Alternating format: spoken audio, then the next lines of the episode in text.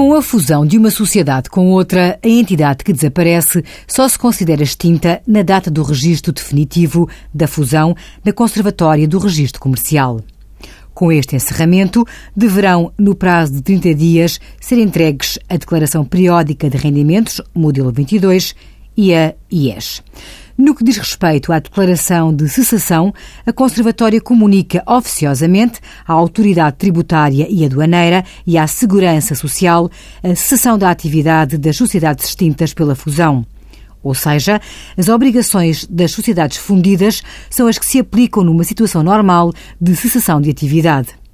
Relativamente à modelo 10, esta será enviada no prazo normal da mesma, até final de janeiro, pela entidade que juridicamente praticou as operações, ou seja, pela sociedade incorporada, mencionando o NIF de cada uma das entidades que efetuaram o pagamento dos rendimentos, por forma a evitar erros no cruzamento de informação com as guias de retenção na fonte que, entretanto, foram sendo pagas.